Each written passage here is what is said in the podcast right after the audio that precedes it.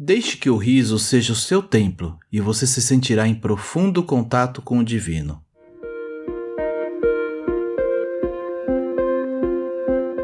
Olá, sejam todos bem-vindos ao Café com Hoje. Puxe a cadeira, sente-se, relaxe, respire e deixe as preocupações lá fora. Vou lhe servir uma xícara de autoconhecimento e reflexão a partir do tarô Zen do Osho, entre outros textos. Sou Alexandre Abreu e sou muito grato pela sua visita e sempre estarei aqui para te receber. Te convido a me acompanhar também lá no Instagram, no Café com Oxo.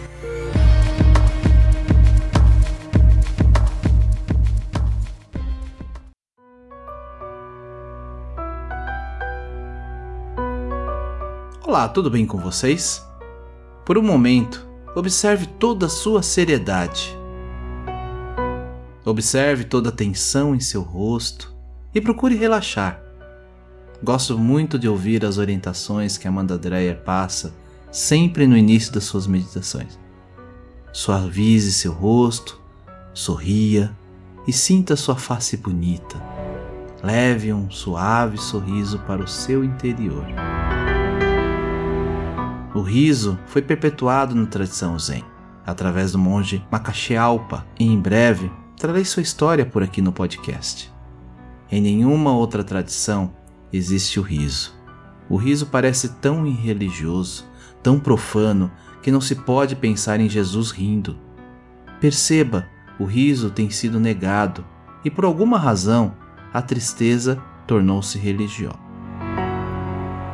Na carta O Riso do Osho Tarô da Transformação, temos a história de três magos chineses e ainda uma reflexão profunda sobre o riso. O riso é eterno, a vida é eterna. A celebração continua. Os atores mudam, mas a peça continua. As ondas se sucedem, mas o oceano continua. Você ri, você muda.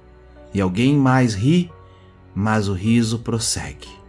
Você celebra, alguém mais celebra mas a celebração continua. A existência é contínua, é um contínuo. Não há um único momento de quebra nela. Nenhuma morte é a morte, porque cada morte abre uma nova porta. Então é um começo. Não há um fim para a vida. Há sempre um novo começo, uma ressurreição. Se você trocar sua tristeza por celebração, então também será capaz de trocar a morte por ressurreição. Aprenda essa arte enquanto há tempo. E para complementar a reflexão sobre o riso, a morte e a ressurreição, eu apresento o texto Zen que está na carta O Riso. A última surpresa do místico chinês. Ouvi falar em três místicos chineses. Ninguém sabe seus nomes hoje, e nunca se soube quais eram seus nomes. Eram conhecidos apenas como os Três Santos Risonhos, porque nunca faziam nada além disso. Eles riam. Essas três pessoas eram realmente belas, rindo com suas barrigas balançando. Era contagioso pois os outros também começavam a rir. Todos na praça do mercado começavam a rir. Poucos momentos antes era um lugar feio, onde as pessoas só pensavam em dinheiro, mas subitamente esses três loucos chegavam e mudavam a qualidade de todo o mercado. Agora, todos haviam esquecido que tinham ido comprar e vender. Ninguém estava mais cheio de ganância. Durante alguns segundos, um novo mundo se abriu. Eles viajavam por toda a China, indo de cidade em cidade, apenas para fazerem as pessoas rirem. Pessoas tristes, pessoas irritadas, gananciosas, invejosas, todas começavam a rir com eles. E muitos encontravam a chave: você pode se transformar. Contudo, quando estavam em um vilarejo, um dos três morreu. As pessoas do vilarejo se reuniram e disseram: Agora haverá problemas. Agora vamos ver como eles fazem para continuar rindo. O amigo deles morreu, eles têm que chorar.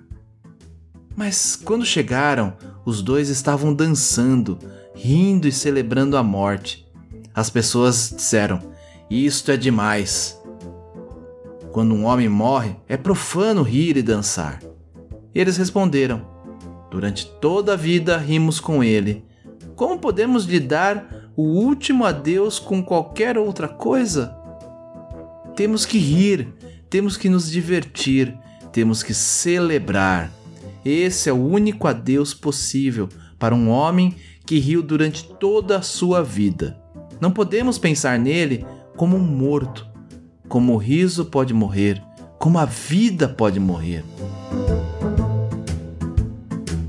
Então, o corpo devia ser cremado, e as pessoas do vilarejo disseram: Vamos lhe dar um banho como prescreve o ritual. Mas os dois amigos disseram: Não.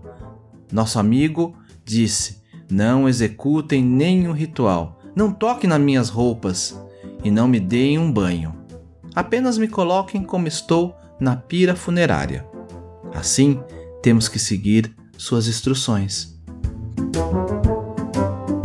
Então, subitamente, houve um grande acontecimento.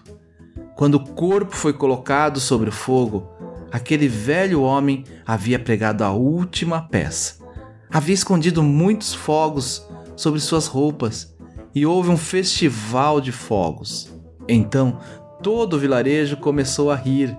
Os dois amigos loucos estavam dançando e logo estavam dançando também.